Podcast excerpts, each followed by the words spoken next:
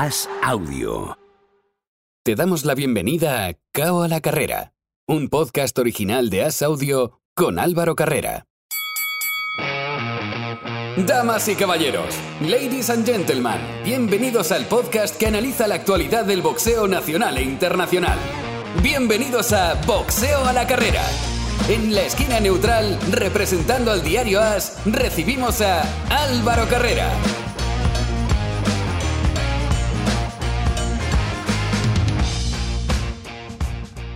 Hola, ¿qué tal amigos? Bienvenidos a una nueva edición de Cava la Carrera, tiempo en primer lugar para el noble arte, tiempo para el boxeo, un boxeo que viene con muchísima, muchísima actualidad, así que no pierdo más tiempo en presentaciones y vámonos ya al primer punto caliente del, del programa de hoy, que es la Ciudad de México, donde ya nos espera nuestro comentarista habitual y periodista del diario Reporte Índigo, habló de Carlos Zulbarán. Hola Carlos, ¿qué tal?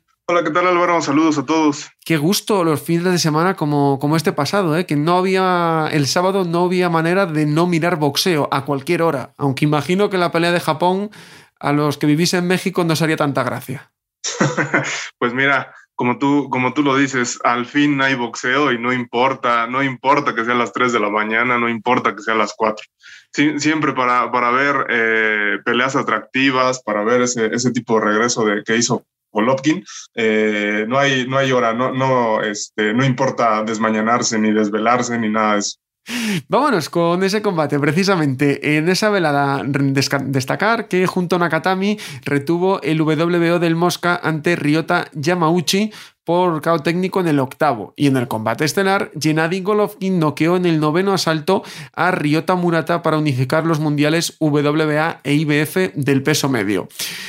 Me dejó varias cosas el combate. Muy bien Murata, mejor de lo que me esperaba. Lo, hizo bien y puso en aprietos a Golovkin que los primeros tres asaltos se pasó el combate entero caminando hacia atrás, algo que nunca él hizo y, que ni con Canelo eh, estuvo tanto tiempo, yo creo, caminando hacia atrás.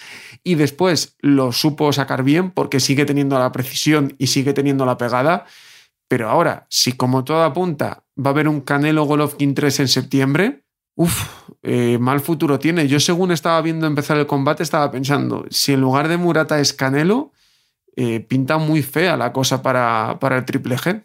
La verdad, la verdad es que sí. Mira, eh, a, mí, a mí me gustó un poco la, me, gustó la versión de, de, Golovkin, sobre todo por teniendo en cuenta que ya tiene 40 años, ¿no? Y a partir de esos 40 años y de que, y de que obviamente ya no va a ser igual, ya no va a ser ese monstruo, me, gustó esta parte de, que estuvo caminando un poco para atrás, de, que eh, contuvo el cardio, este, vayamos, digámoslo así.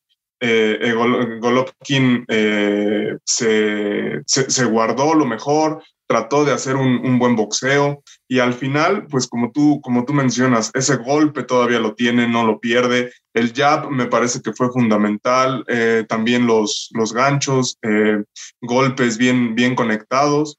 Y, Murata aguantó hasta, hasta donde pudo. La verdad es que la versión de, de Golovkin a mí, a mí me gustó.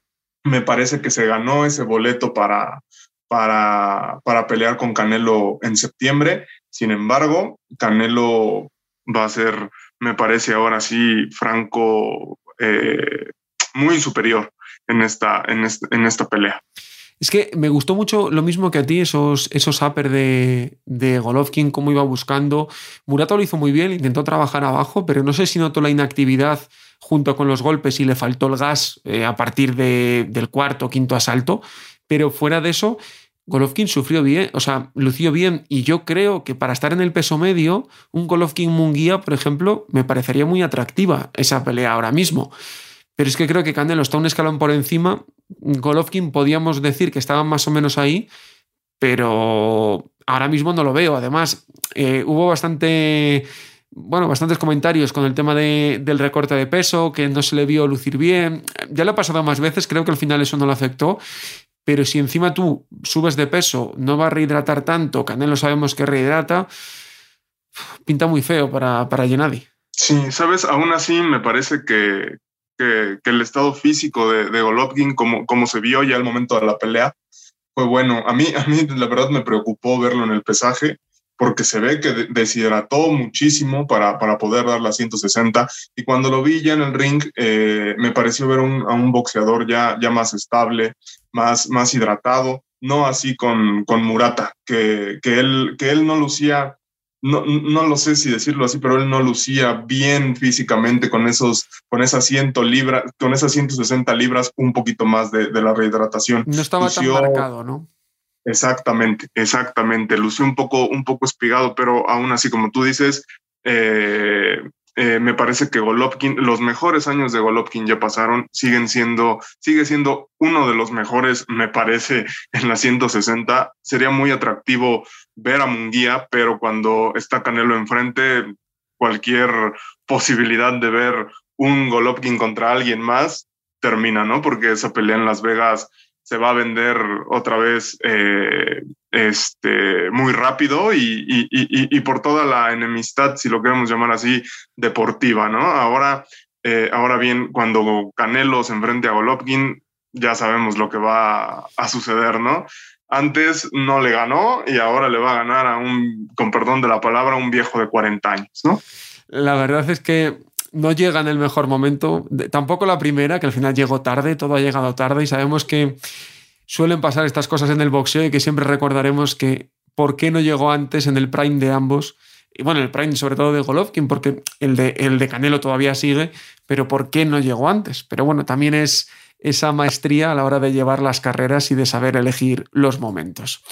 Cambiamos a Milán antes de irnos a Estados Unidos porque el sábado eh, Milán peleó Jacob Caco Barreto por el campeonato de la Unión Europea del peso gallo fue noqueado en el último asalto eh, por Alessio Loruso. Hizo un buen combate Barreto, le faltó algo de trabajo, estaba esperando la mano a la contra y cuando quiso apretar, que vio que tenía que irse con todo, empezó a llevarse golpes y en el último asalto se fue con todo, era lo que tenía que hacer, le cazó el italiano y le pararon la pelea bien parada porque había acumulado varios golpes importantes. En Las Vegas, Sebastián Fundora ganó el WBC interino del Super Welter por retirada de Erickson Lubin en el noveno y Sergio García cayó por decisión unánime 190, 190 y 98-92 ante Tony Harrison por el WBC Silver del Super Welter. Y para hablar de esa velada, tenemos a nuestro otro comentarista habitual, Oscar Zardain, que estuvo allí en Las Vegas, así que vamos a saludarle, como siempre, patrocinado por Tape. Hola Oscar, ¿qué tal? ¿Qué tal? Muy buenas. Desde, buenos días desde Las Vegas. Desde Las Vegas, que tenemos hoy a, Oscar Zardaín, que estuvo viendo a Sergio García contra Tony Harrison. ¿Qué tal? ¿Cómo están las sensaciones después de, ese combate? Bueno, pues un poco tristes porque no ha salido el plan que tenían pensado Víctor y Sergio. La verdad que Harrison hizo un combate muy completo, boxeó muy bien, eh, no dejando que le agarraran eh, contra las cuerdas casi en ningún momento, eh, golpeando muy bien, con manos muy rápidas, combinaciones muy, muy vistosas para los jueces. Y Sergio, pues la verdad que no tuvo su mejor noche, falló bastantes golpes, no consiguió cortarle los ángulos eh, y bueno, pues, eh, pues victoria merecida de, Harrison. Es que además Harrison es uno de esos boxadores en los que le importa mucho la cabeza, cómo esté de centrado. Y es que este sábado estaba súper centrado y eso fue una losa muy grande para, para, Sergio porque estuvo Harrison muy rápido con el, con el jab y eso le permitió que, que Sergio nunca estuviese cómodo y nunca pudiese meter su ritmo. Totalmente. Eh, la verdad que se vio una, de las mejores versiones de Harrison de los últimos años. Es un chaval muy, muy majo, la verdad, eh, muy educado, muy con nosotros siempre, muy tanto él como su esquina, muy, muy cariñosos todos. Y se le veía que estaba después de los problemas que tuvo, de la muerte de su padre y demás, parecía que vuelve a estar otra vez un poco, digamos, en paz consigo mismo, con su hermano en la esquina, y fue un combate muy completo, la verdad. Supo leer muy bien toda la pelea y, no pasó apuros. Le leía a John Fer en Twitter que esta pelea le recordaba un poco a la que tuvo el con Foster, salvando las distancias porque creo que sí que hay puntos muy diferentes, pero sí que me recordó un poquito a eso. Sergio sabía lo que tenía que hacer, pero no fue capaz de, fijar a, Harrison y de agarrarle, que al final John Frey buscaba una mano porque tenía más pegada y Sergio buscaba conectar tres o cuatro manos más. Sí, bueno, es que son estilos, eh, el estilo este afroamericano es muy complicado de trabajar en Europa, es un estilo muy exclusivo de aquí, de Estados Unidos, y son boxeadores que tienen un, ritmo y un, flow, por llamarlo así, especial. Entonces, es muy complicado. Aquí o vienes y montas una guerra desde el principio, como hacen los mexicanos, a, costa de recibir mucho castigo y, y perder por KO incluso, o, te vas perdiendo por puntos, como ha pasado, como ha pasado aquí. ¿no? De todas maneras, eh, ya pensándolo después de la pelea, vamos a ver, lo que tenemos que pensar es que Sergio García, ha perdido anteriormente con un futuro campeón mundial, que ha sido Fundora, y ahora con un ex campeón mundial.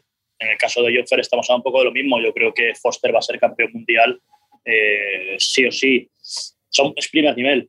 Entonces, en primer nivel y más fuera de casa, pues pasan estas cosas. Eh, Foster en España, pues no hubiera lucido también y posiblemente Harrison tampoco. El árbitro, los árbitros, aunque en este caso no vamos a hablar de robo ni mucho menos, pero el árbitro le, permitió varias irregularidades a, Harrison que en España no se lo hubieran, en España o en Europa no se lo hubieran permitido y al final esos pequeños detalles te van condicionando, vas perdiendo asaltos y, se te va la pelea. ¿Y cómo está Sergio y Víctor ahora mismo? Porque sabemos que, Sergio no le tiembla la mano al tomar decisiones. De hecho, estuvo ya un tiempo retirado. Decía que él lo que quería eran peleas grandes, que él no quiere cosas pequeñas. No sé si Samson Leukovic, también su promotor allí, le prometió más grandes combates o cómo, cómo está un poco todo ahora obviamente sabemos que estamos grabando esto en domingo antes de que Oscar y Sergio cojan el vuelo, por tanto puede pasar cualquier cosa, pero ¿cuál es la sensación primera del equipo? Bueno, no, ellos eh, han, venido aquí, se han probado, no están con ellos con el resultado y en principio parece que no quieren continuar. Mm, yo creo que todavía podrían hacer algún combate más aquí, de hecho tienen firmados varias opciones más, aunque perdiesen, y creo que tendrían todavía futuro, pero bueno, es una decisión que ellos quieren tomar y, y, por el momento parece que no están muy animados con continuar. Pero como te digo, pues ya, ya ellos dirán lo que tengan que decir y, y veremos a ver. Y sobre todo que al final están en caliente, que esto no se puede decir hoy nada, que hay que tomarlo con calma, pensar las cosas y luego decidir. O sea, no es, no es una decisión de tomarla de hoy para mañana ni de hoy para la próxima semana. Sí, así es. A ver, si se retiran, pues tampoco pasa nada. Quiero decir que, oye, ha ganado su dinero, eh, ha hecho lo que tenía que hacer, los deberes bien, ha llegado aquí, ha hecho dos eliminatorias mundiales, con, con como te digo, dos campeones mundiales, las ha perdido, eh, bueno, pues eh, ya está, si no quiere continuar ahora que tiene, no tiene ni 30 años, está sano y, bien, pues me parece correcto, aunque yo personalmente creo que, que todavía podrían tener algunas oportunidades más y, seguir haciendo buenos combates y buenas bolsas, pero como te digo, que lo decidan ellos y lo que ellos decidan, pues lo entenderé perfectamente. Y el otro combate, gran combate de la jornada en Las Vegas fue la guerra que tuvieron Sebastián Fundora y Erickson Lubin.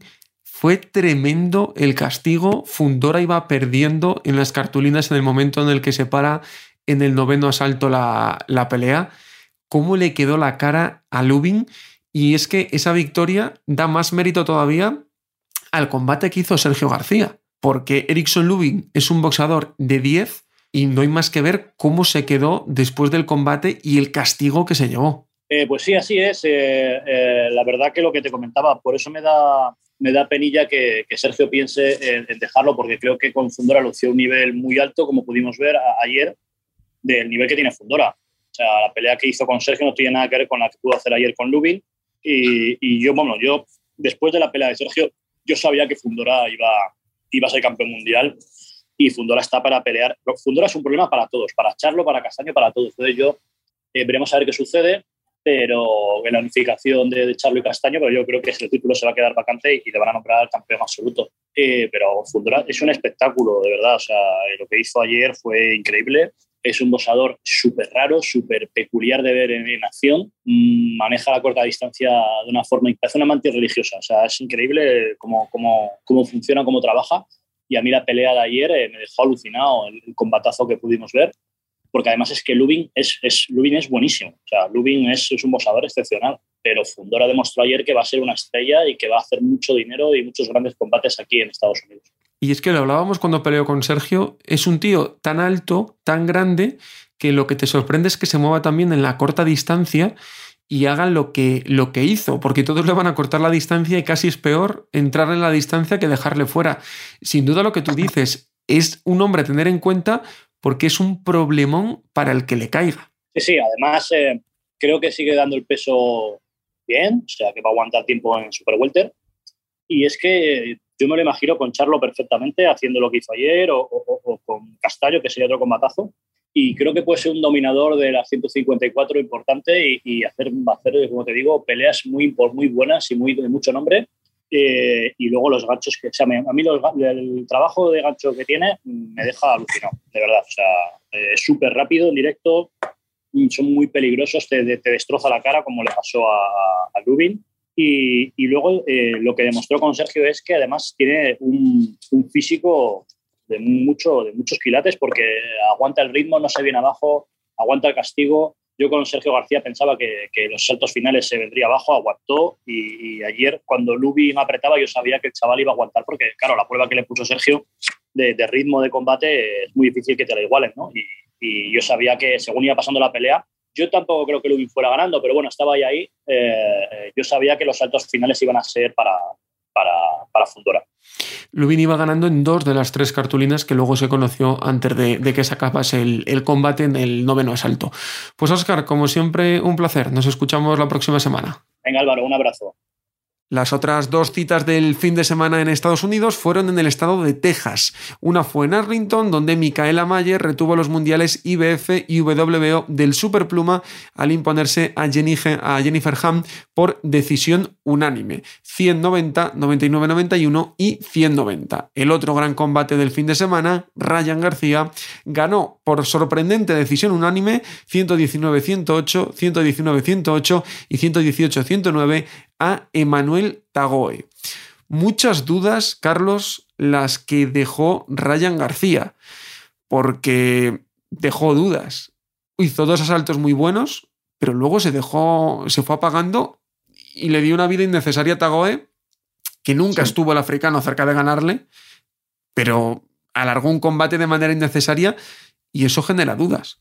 Sí, claro, me parece que también esta parte de la inactividad que tuvo Ryan García, esta cosa, este momento extradeportivo de su salud mental, haber cancelado eh, eh, peleas, después haberse ido del establo de los Reynoso, tener ahí declaraciones ya encontradas también con, con Canelo. Me parece que todo al final eso pasa, pasa factura, ¿no? Y ahora adaptarse a un nuevo entrenador, eh, que, que, también creo que le, le, sacó ahí cositas buenas, pero sí, sí es más preocupante de, de, lo que parece. Eh, Ryan García tuvo un rival, me parece que a modo, que se le fue complicando también porque él, porque él quiso, yo creo, yo creo así, porque no dio ese extra, no dio ese ancho.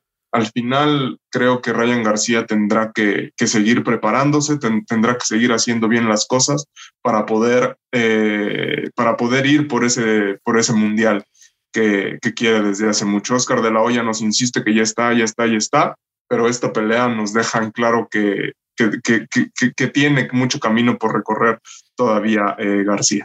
Es que el otro día tira en el segundo asalto a Tagoe, eh, lleva la pelea encarrilada, en el tercero sigue y luego baja el ritmo. Entiendo que en la esquina le digan no te quemes porque puede que aguante más y te falten las fuerzas. Pero durante nueve asaltos, la sensación que da es de que puede noquear en cuanto apriete. Que puedo entenderlo, a, como tú bien decías, lleva 14 meses parado, eh, mucho tiempo, vamos a, hacerle que coja confianza, vale, lo puedo entender. Que coja ring, vale, lo puedo entender.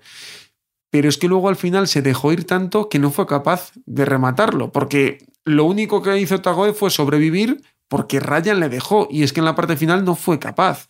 Eso obviamente no deja buenas sensaciones y si cuando hablábamos hace, pues ya va bastante, hace más de un año, en enero de 2021, de que al vencer a Campbell estaba listo para ir contra los mejores, ahora mismo, eh, con su lesión, con sus problemas de salud mental, lo que ha hecho es retroceder y por lo menos, por lo menos, yo le vería dos peleas más entre medias del mismo nivel que Tagoe y lo de hablar ya de Gervonta Davis me parece una locura ahora mismo. No, es, me, parece que la palabra clave es lo, que tú dijiste, retroceder. Todo, todo lo, que, lo que acarreó eh, García lo hizo dar varios pasos para atrás, me parece. Y, y, y, y, no fue contundente en esta, en esta pelea. eh, también me preocupa un poco que, que, tira golpes, tira golpes, pero no, no remata, no va a, a terminar esa, esa, esa, misión, ¿no? A decir, estoy en mi papel, soy, el, soy la próxima grande estrella que se espera que lo sea del boxeo y, y, vamos a dar este contundente mensaje, ¿no? Porque, porque esta pelea, si bien era, era a modo, también te podía decir, mira qué bien está, está Ryan García, que ante, un, que ante un rival mediano lo hizo bien, lo hizo perfecto y levantó la mano. Sin embargo, ahorita vemos que, que no, y, y, como tú bien dices, me parece que, que unas dos, tres peleas, a lo mejor, digo, no sé si me estoy yendo, yendo mucho, pero a lo mejor hasta el próximo año, ¿no? Podría, o al final de este año podría ser la oportunidad que le llegue a García, porque, porque la división está, está complicada y está pesada. Lo importante ahora es que tenga continuidad, que vuelva a agarrar el ritmo correcto, creo que es lo más importante, porque el tiempo tiene 23 años, me refiero. Mm, estaba muy arriba, pero por retroceder un poco tampoco pasa nada y no creo que Oscar de la Hoya, tal y como sabe llevar carreras, y tenemos miles de ejemplos, eh, vaya ahora a ponerse a arriesgar a, su principal baza, porque creo que entre Munguía y Ryan García hay una gran diferencia y es que aunque Munguía haya sido campeón mundial y puede tener más potencial a corto plazo, lo que puede dar eh, García al boxeo, eh, Carlos, es increíble por todo ese apoyo. Y tú que tienes más contacto con, pues bueno, con, la parte ¿no? de, de, Oscar de la Hoya, de Golden Boy, creo que al final eso es lo que ellos miran. Es un chico que le llena donde vayan. Y eso al final es lo que busca la promotora, que busca hacer dinero, obviamente. Sí, claro. Además, es, es, un, es un joven que está muy metido en, en redes sociales y que puede traer otro tipo de, de público hacia el boxeo, que, que, puede ir eh, que puede ir haciéndose famoso como ya lo ha hecho a través de estas plataformas y toda la gente que lo sigue voltear a ver y decir, oye, mira, este Ryan García eh, está, está en el top, ¿no? Y va a tener una gran pelea y va a, va, va a trascender. Entonces, todo este tipo eh, de gente, todos los jóvenes pueden voltear a verlo y sin duda, y sin duda Oscar de la Hoya está, está apuntando está apuntando hacia él porque, porque tenemos eh, ahí también en, bueno, tienen en, en, Golden Boy a Jaime Munguía que también lo llevan poco a poco y planean que sea el próximo Canelo, pero él tiene demasiado, demasiado auge en México, ¿no? Y un poco en Estados Unidos. Sin embargo, Ryan García para el mercado que, en el que Golden Boy se desarrolla, eh, el México-americano es, es fundamental. Vamos a cambiar de tercio, nos vamos a ir a lo que viene este próximo fin de semana. La primera parada la tenemos en Bélgica, donde Samuel Molina desafía a Francesco Patera, el ex campeón de Europa, por el WBO global del peso ligero. Y para hablar de ese combate, ¿quién mejor que su protagonista? Samuel Molina, muy buenas. Hola, muy buenas, Álvaro. Francesco Patera, casi nada lo que viene este fin de semana. Sí, la verdad que sí, que, vamos a pelear contra el 12 del mundo y estoy súper motivado.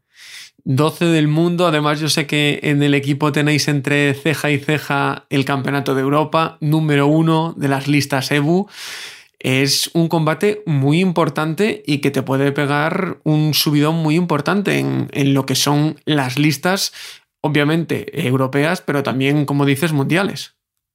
Sí, sí, sí, obviamente, porque, bueno, ya de hecho Patera ha sido, me parece, si no me equivoco, cinco veces campeón de Europa de la EVU y es una cosa que nos motiva muchísimo y a, y a nivel mundial porque ganándole eh, nos pondría de, los 20 primeros del mundo. O sea que estamos hablando ya de, de primera liga y pegando contra, contra los mejores. A mí cuando yo vi la pelea, me sorprendió, no que tú lo aceptases, que obviamente para ti es una oportunidad muy buena, sino que Patera quisiese correr el riesgo. Eh, ¿Te sorprendió también que, que, Patera quisiese pelear contra ti? Me sorprendió muchísimo, bueno, a todos, ¿no? Al equipo, porque era un combate en el que estábamos soñando por el, luchar por el europeo o simplemente luchar contra él, porque ya luchando contra él eh, subiríamos mucho de prestigio, nos ranquearía en lista mundial europea. Entonces es una oportunidad de oro la que me ha venido y estamos súper contentos, súper motivados y a día de hoy no, no, no, lo podemos creer. Pero bueno, es un hecho, una realidad y, y los sueños y, y, las grandes cosas vienen y hay que afrontarlo de la mejor manera y, y siempre con actitud positiva. Él en los, últimos combates personalmente lo veía un tanto estancado, porque después de hacer el europeo, deja el europeo y como que no había tenido rivales de entidad, ¿crees que puede ir también por ahí, que esté buscando gente de entidad que le vuelva a subir y que mundialmente pueda abrirse un poquito más de hueco y encontrar esos combates grandes que está buscando? Eh, sí, posiblemente, pero creo que, que se confía. Para mí mejor que se confíe porque quiero dar el, el como se dice, ¿no? El pelotazo. Eh, quiero estar entre los mejores y, bueno, para mí es una oportunidad de oro, lo que había dicho. Obviamente, oportunidad de oro, toca salir fuera. Quizá eh, cuando toca una oportunidad como estas es lo de menos, lo de tener que salir fuera, ¿no? Sí, lo de menos, lo de menos. Lo que menos me, me preocupa. Es más, a mí me engrandece más el que no tenga yo allí el arropo de los míos, ¿sabes? Me, me, motiva, me motiva más. Saber que lo tengo todo en contra, eso a mí es un plus.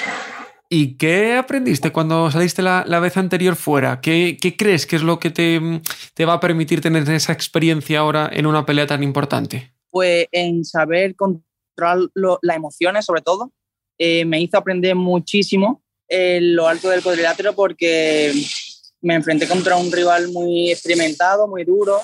Eh, su carrera amateur era grandísima, mm, habiendo ganado, eh, pues siendo medallista olímpico, campeón mundial.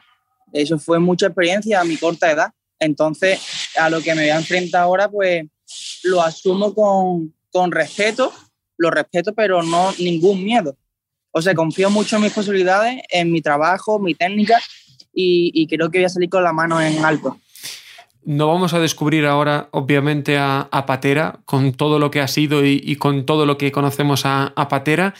¿Qué crees que es lo más complicado que, tiene? Pues puede a lo mejor eh, que tiene bastante ritmo de combate, así que creo que yo también. Entonces va a ser una pelea bastante mm, entretenida, muy vistosa. Eh, creo que a la afición le, le, encantaría ver ese combate porque tanto él como yo implicamos mucho ritmo, muchas manos, así que yo creo que será un grandísimo combate. ¿Crees que yendo fuera hace falta, además contra alguien de esta entidad, hace falta ganar antes del límite? ¿O crees que se puede ganar a los puntos aunque estés en su casa? Tengo que sacar una pistola y un tiro. No, no, yo voy con la mente muy clara, yo voy a ganar eh, ya sea los puntos por cada, pero yo sé que le voy a ganar y me da igual donde esté, Rusia, eh, Bélgica, me da igual, donde esté que yo le voy a ganar.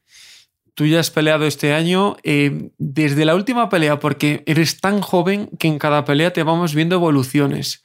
¿Qué novedades veremos en, en tu boxeo este fin de semana? Pues yo creo que, mm, bueno, yo creo no, no estamos trabajando en una nueva versión y la quiero demostrar al público. Siempre quiero demostrar la mejor versión de mí, de Samuel Molina, y estoy bastante contento con mi, el trabajo en el equipo. Así que veremos un Samuel más, más frío, más sereno, eh, sabiendo calcular mejor los momentos y, y como siempre, quiero dar, brindar lo mejor de mí. Pues Samuel, toda la suerte del mundo en ese combate. Estaremos muy atentos y no tenemos ninguna duda de que vendrás de Bélgica con la victoria y con un salto muy, muy grande en las listas mundiales. Muchas gracias. Muchas gracias, Álvaro. Un abrazo. Continuamos con el repaso del fin de semana. En Manchester, Conor Ben tiene un interesante combate ante Chris Van Herden con el WBA Continental del Welter en juego. Además, en esa velada, Chris William Smith expone el Campeonato de Europa y el de la Commonwealth del peso crucero ante Tony McCarthy, que es una revancha de la pelea que tuvieron en julio y que ganó William Smith por decisión dividida, y Alicia Van Garner, que viene de noquear a Terry Harper, expone los mundiales WBC e IBF del superpluma ante Edith Soledad Matisse. En Telford, en Reino Unido, además, Jason Cunningham eh, expone el Evo del Super Gallo ante Terry Le Corbier. Pero todo está centrado en Arlington, en Texas, donde tenemos a Errol Spence contra Jordanis Ugas, WBC, WBA e IBF del Welter se unifican. Además, en la misma cartelera, Razan Butaev campeón WBA regular del Welter, se enfrenta a Imantas Estayonis y vuelve el Pitbull Cruz contra Yuriokis Gamboa. Carlos, una pelea muy atractiva, la de Gamboa y Errol Spence. Creo que Gamboa, es, eh, Gamboa no, perdón, eh, Ugas. Eh, creo que Ugas tuvo su momento contra Pacquiao, que se le alinearon todos los astros, porque es muy buen boxador, pero en el campo profesional nunca se había llenado. Y en teoría, Errol Spence debería ser muy favorito. Sí, sí, Errol, Errol tendría que salir con la victoria en este, en este, en este encuentro, porque su rival, como bien dices, ya creo que ya pasaron sus mejores, sus mejores épocas. Ahorita el rol eh, eh, eh, tiene, tiene que otra vez consolidarse en, en, la división, tiene otra vez que, que, agarrar ese ritmo, que, volver a ser la estrella que, era. Entonces, eh, en teoría, tendría que salir con, la mano en alto. Es, es, curioso lo que, lo que dices, y, es cierto, porque nunca ha dejado de ser campeón del mundo Spence, pero hay que recordar ese terrible accidente que, sufrió después de, haberle ganado a, a Porter. Desde entonces solo ha hecho una pelea, que fue en diciembre de 2020 ante Dani García y ha pasado ya un año bastante largo, un año y cinco meses, y vuelve a la acción. Por tanto, es algo a tener en cuenta contra alguien que eso sí no le va a permitir ningún fallo, como no se lo permitió a, a Pacquiao, porque es la pelea de su vida. Si gana, puede optar a otra gran bolsa y si pierde, pues dirá prácticamente adiós a, su carrera deportiva. Eh, cuando juegas contra alguien que viene con estas dudas, en el caso de Spence, y que se tiene, tiene enfrente a alguien que no tiene nada que perder, ahí está el principal peligro de, de Ugas. Dentro de que es un gran boxeador, que tiene una buena técnica y que ya lo demostró contra, contra Pacquiao, que no es un cualquiera. Sí, por supuesto. Eh, Ugas eh, prácticamente no tiene nada, nada que perder y ahí es cuando, cuando bien lo dice, se, se, vuelve peligroso. Y aparte es un, es un boxeador que también está probado, ¿no? No, es un boxeador que, sabe a lo que va, sabe a lo que se, a lo que se enfrenta, que sube al ring y, que va a dar eh, una de las, creo yo, una de las mejores exhibiciones de su vida para, como, como bien lo dices, volver a los, a los reflectores, que lo vean, que levante la mano para otra, para, para otra posible pelea. Eh, sin embargo, aquí el, el favorito es, es, es Spence. Eh, y esperemos que así siga para, para que nos den esas, esas peleas que, todos esperamos. Que pelee por fin con Crawford, leche, que es lo que todos queremos, que gane Spence y que por fin le veamos contra, contra Terence Crawford. Cambiamos un poquito el tercio ahora, eh, simplemente para comentar una noticia y luego irnos a la información. Se confirmó la semana pasada que el día 14 de mayo en el Bur Al Arab de Dubái, el hotel Vela que tiene un helipuerto, ahí en el helipuerto va a hacer una exhibición Floyd Mayweather contra Don Moore, que fue profesional estadounidense retirado y que no debería de, ser más allá de, bueno, un jugueteo de Floyd Mayweather el 14 de mayo. La otra noticia, la importante, es que la semana pasada se hicieron oficiales los pesos olímpicos. Como estaba previsto en los Juegos de 2024, iba a haber paridad entre hombres y mujeres, la hay, y eso supuso la ampliación de categorías femeninas y eh, la reducción de categorías masculinas. Para saber cómo afecta todo esto a, el boxeo español, vamos a hablar con el presidente de la Federación Española de Boxeo, Felipe Martínez. ¿Qué tal? Muy bien, Álvaro, encantado de, estar contigo. Siempre es un placer. Tenemos al presidente de la Federación Española de Boxeo, junto a parte del equipo olímpico nacional, haciendo un stage en Cuba. Así que si no es el sonido con la calidad idónea, os pedimos disculpas pero esta semana había que estar con Felipe porque hay muchas cosas que contar del boxeo olímpico que afecta a la selección y era la semana de, estar con ellos, además estando en un stage tan importante como, es en Cuba. Lo primero de todo, Felipe, ¿cómo está siendo la, experiencia allí en Cuba?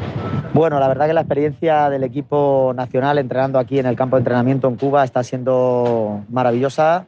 Los chicos se están adaptando perfectamente a los entrenamientos y bueno, ellos mismos no se les lo transmiten así, ¿no? Eh, mm, va a haber un antes y un después, ¿no? Después de estas concentraciones estamos entrenando a un gran alto nivel y, bueno, y esto también se notará, ¿no? En, los torneos venideros. ¿Y qué supone esto para, para la federación y, y, para el equipo? Me explico, al final, estás de tan alto nivel, supongo que serán pues una, un aporte muy importante para, para, los chicos del equipo. Bueno, como te decía, esto supone un paso más, ¿no? Eh, realmente no es nuevo, ¿no? Ya, ya el equipo nacional había venido en alguna ocasión más, más suelta y bueno, la verdad que, que en estos momentos lo que sí estamos haciendo es venir con más continuidad, ¿no? Eh, el equipo nacional está entrenando de tú a tú con, con, los mejores del mundo y bueno, y esto como te decía, ¿no? Se va a trasladar a los resultados en breve. De hecho, bueno, eh, aquí estamos con la Federación Francesa, eh, con la cual, pues bueno, vamos a, a entablar un, una relación ¿no? de entrenamiento eh, conjunto y, y, preparando lo que va a ser París 2024, ¿no? Eh, creo que, que, tenemos que ir de la mano, somos países hermanos y, y, bueno, ellos también están a un gran alto nivel y, y, bueno, y eso es, ¿no? Hay que entrenar con los mejores. Se está preparando también una concentración en Kazajistán, otro, otro país ¿no? de, de alto nivel y, bueno, ahí estamos, ¿no? Ese es el camino que creemos que debemos seguir y, y en ello estamos. Siguiendo con la línea del equipo, se han anunciado las nuevas categorías olímpicas. ¿Cómo las ha recibido el seleccionador y el equipo? Porque el proceso sí que parece algo mejor, más justo, pero luego la eliminación de categorías olímpicas sí que afecta claramente a, algunos boxeadores. Se me ocurre principalmente a José Quiles y Miguel Cuadrado, que en el caso de estar en los Juegos sí que estarían en, categorías superiores. Sí, bueno, eh, las nuevas categorías olímpicas eh, han afectado, ¿no? Pero bueno, han afectado a, a nivel mundial a todos los equipos, ¿no? Nosotros eh, nos adaptaremos a, a, lo que salga, ¿no? Y bueno, respecto a Rafa Lozano, pues ya sabes, él dice lo mismo, ¿no? Eh, la situación es la que hay y así la tomamos con la mayor positividad posible. Y bueno, eh, no, no, creo que más de uno a lo mejor no, no entendió cómo es el sistema, ¿no? Realmente no, no ha afectado a estos boxadores, ¿no? Sí los afectará si clasifican, puesto que deberán competir en una categoría superior ¿no? a la que eh, actualmente ostentan. Pero el sistema de clasificación coge a todos, los pesos de dos en dos, el ranking irán puntuando, por así decirlo, 48 y 51, esas dos categorías van puntuando para el peso de 51 kilos y así consecutivamente con las demás categorías. ¿no? Quiles podrá ir a los torneos en su peso, Miguelón podrá ir en su peso y, y, si saca los puntos necesarios clasificará para el peso olímpico. ¿no? Creo que, que esto es bueno también y, y, además hay muchas más posibilidades de clasificar en cuanto a... y no te la juegas solo a un una sola competición o a dos como era anteriormente. ¿no? Eh, creo que al final se trata de eso, de, de adaptarse eh, y, y, buscar al final el objetivo y los chicos están preparados para, para lo que venga. ¿Temes después de esto, de estos cambios, que alguno decida pasarse al, al boxeo profesional? La verdad que, que, no tememos ¿no? que se pasen a profesional. Realmente, eh, en la actualidad mmm, pueden combinar ambas modalidades, eh, al menos a nivel internacional. Eh, bueno, y si ellos deciden pasar a profesional porque así lo estiman oportuno, pues ya será Rafa Lozano el que determine si deben o no continuar en el equipo nacional. ¿no? Eh, en otros países ya se está haciendo, creo que pueden compatibilizar y lo que estamos viendo es la manera de, de, de hacerlo de la mejor forma posible, ¿no? Que, que no afecte a los intereses de, de, la Federación Española de Boxeo, pero a su vez eh, beneficiar a los boxeadores, ¿no? porque al final lo que queremos es que los mejores boxeadores sean los que nos representen ¿no? a, nivel, a nivel internacional y a nivel olímpico. Hablabas de poder compaginarlo. Joe Sissoko es el primer español que ya ha debutado como profesional y lo está haciendo. ¿Cómo está siendo la experiencia? ¿Creéis que, en los próximos meses puede haber más nombres además del de Jouba? Sí, seguramente veamos eh, el pase a profesional de algún boxeador más del equipo. Y, bueno, eh, sí es verdad que estamos contrastando con otros países la forma en que lo están haciendo y, bueno, eh, como te decía, lo queremos hacer de la mejor manera posible, ¿no? que, al final los intereses de la Federación Española y del boxeo español no se vean afectados, ¿no? porque al final eh, la Federación es la que está poniendo los recursos para que estos chicos al final consigan su objetivo de, ir a, los Juegos. ¿no? Entonces, eh, esto debe ser un, intero, un interés mutuo. ¿no? Eh, y bueno, todo lo que sea visibilidad para ellos, que también al final eh, lo desean y lo quieren, entonces tendremos que ayudarles en, su camino, ¿no? Miramos de nuevo, Felipe, si te parece, a los Juegos, pero no a los de París. ¿Habrá boxeo en 2028? Pues yo estoy convencido totalmente de que, habrá boxeo en los Juegos Olímpicos de, Los Ángeles en 2028. Desde la IVA se está trabajando incansablemente por, por hacer todas las eh, modificaciones eh, que está solicitando el Comité Olímpico y como digo creo que, que boxeo estará, ¿no? El boxeo eh, fue uno de los deportes que iniciaron junto con los Juegos Olímpicos y, no, no, no, veo unos Juegos sin, sin este deporte, ¿no? Hablas de, esos esfuerzos de, IVA, tú formas parte desde hace unos meses de, de la Ejecutiva. ¿Qué medidas eh, se está intentando tomar desde el máximo organismo del boxeo olímpico? ¿El conflicto de Rusia y Ucrania puede ser un lastre también para, para, este objetivo de seguir en el programa olímpico en 2028? Sí, como te decía, eh, te hablo con conocimiento de causa, eh, siendo miembro de, de, la ejecutiva de la EVC y de la IVA. Eh, estoy viendo constantemente ¿no? todo el trabajo que se está realizando desde los comités, que estamos, las nuevas reformas que se están aprobando dentro del Ejecutivo. Creo que todas van encaminadas a, cumplir los requerimientos del Comité Olímpico. Cada vez eh, eh, están viendo el trabajo que se está realizando. En último momento hemos visto cómo el sistema de clasificación propuesto por, por IVA ha sido aprobado por el mismo Comité Olímpico. Y, bueno, es un paso a paso, es un camino que se está haciendo duro, pero, pero como te digo, creo que, que el boxeo estará en Los Ángeles. Ojalá, ojalá que, así sea y, podamos seguir disfrutando del boxeo en, los Juegos Olímpicos. Cambiamos un poquito y lo hacemos para cerrar porque mm, la Liga Amateur que, habéis creado en la federación se ha consolidado, yo creo que de gran manera, y en su tercera edición está a punto de llegar a los playoffs. ¿Cómo está ayudando al boxeo amateur en España? ¿Qué sensaciones y qué feedback estáis teniendo desde la federación?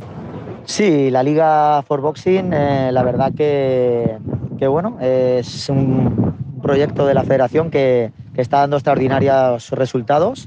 Eh, sobre todo está dotando de mucha actividad a muchos boxeadores del territorio español.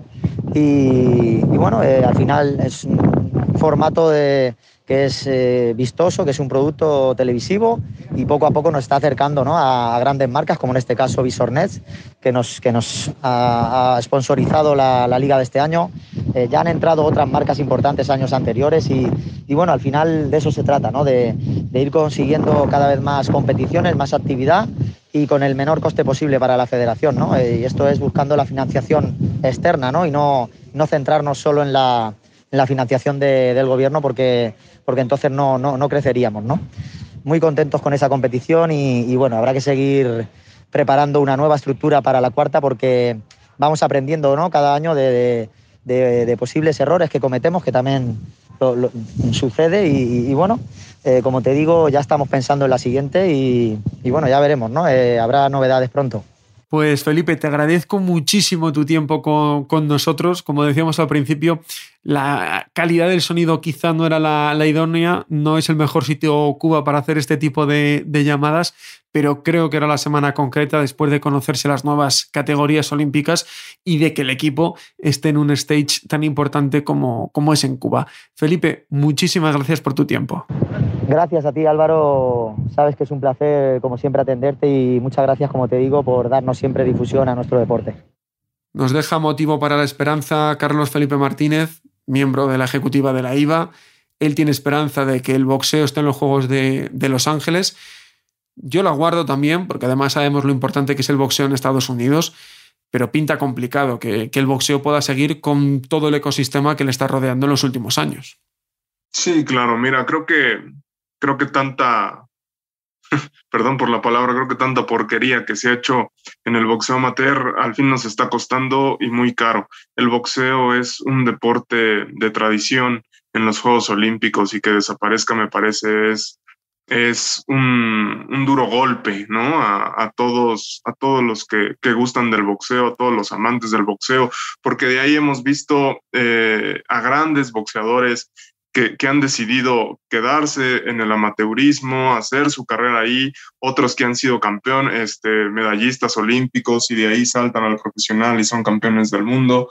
Y, eso es lo que nos regala ¿no? el, boxeo amateur. Me parece que, el que, el que ya no podamos verlo en, en, Los Ángeles va a ser un golpe, un, golpe muy, muy duro. Sin embargo, eh, insisto, son, son, eh, estamos pagando estas ideas de meter profesionales al boxeo este, olímpico y, demás cochinadas que, se han hecho. Esperemos que por, por, por el bien del deporte eh, siga.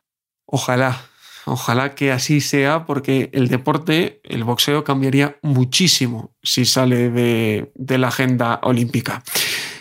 Ponemos el punto final esta semana al podcast. Como siempre, la próxima semana volveremos a hablar de boxeo. Carlos, un auténtico placer como siempre. No, al contrario, a ti, un saludo a todos.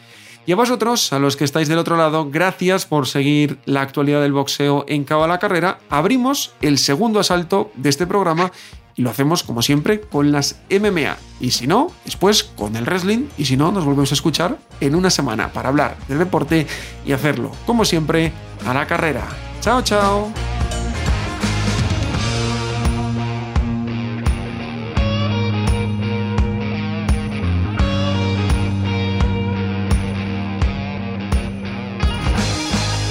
Gracias por escuchar Cao a la Carrera, un podcast original de As Audio con la dirección de Álvaro Carrera, la producción de Javier Machicado y la realización de Vicente Zamora. Todos los miércoles en la sección de As Audio en as.com.